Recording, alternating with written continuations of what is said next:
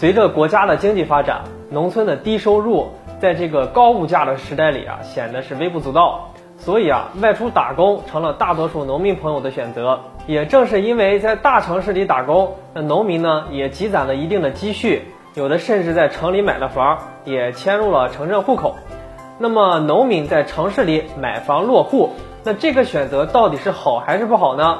首先啊，我们来分析一下，农民为什么会在城里买房。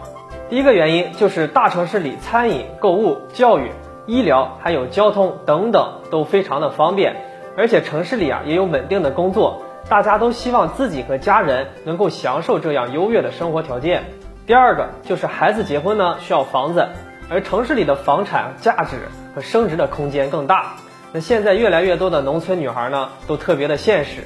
很多人在见识过了大城市里的生活后啊，就根本看不起自家在农村的砖瓦房了。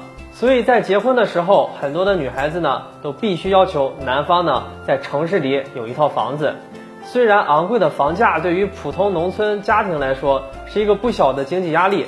但是还是有很多人，就算是带很多钱，那也要在城市里买一套房子。第三个就是攀比心理，很多农村人呢都比较爱面子，在村里呢看到其他的老乡都在城里买了大房子，那么如果自己不买，那就会感觉到被别人瞧不起。通过这三点原因来看啊，在城市里买房的农村人是越来越多了。那么这些在城市里买楼房的农村人过得真的幸福吗？他们都遇到了什么样的难题呢？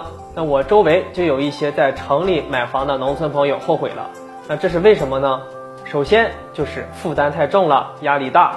有些人在城里买房的首付啊，都是向亲朋好友东拼西凑而借来的，那么每个月还要还几千块钱的月供，原本就不富裕的农村家庭呢，在未来的几十年里都会被贷款压得喘不过气来。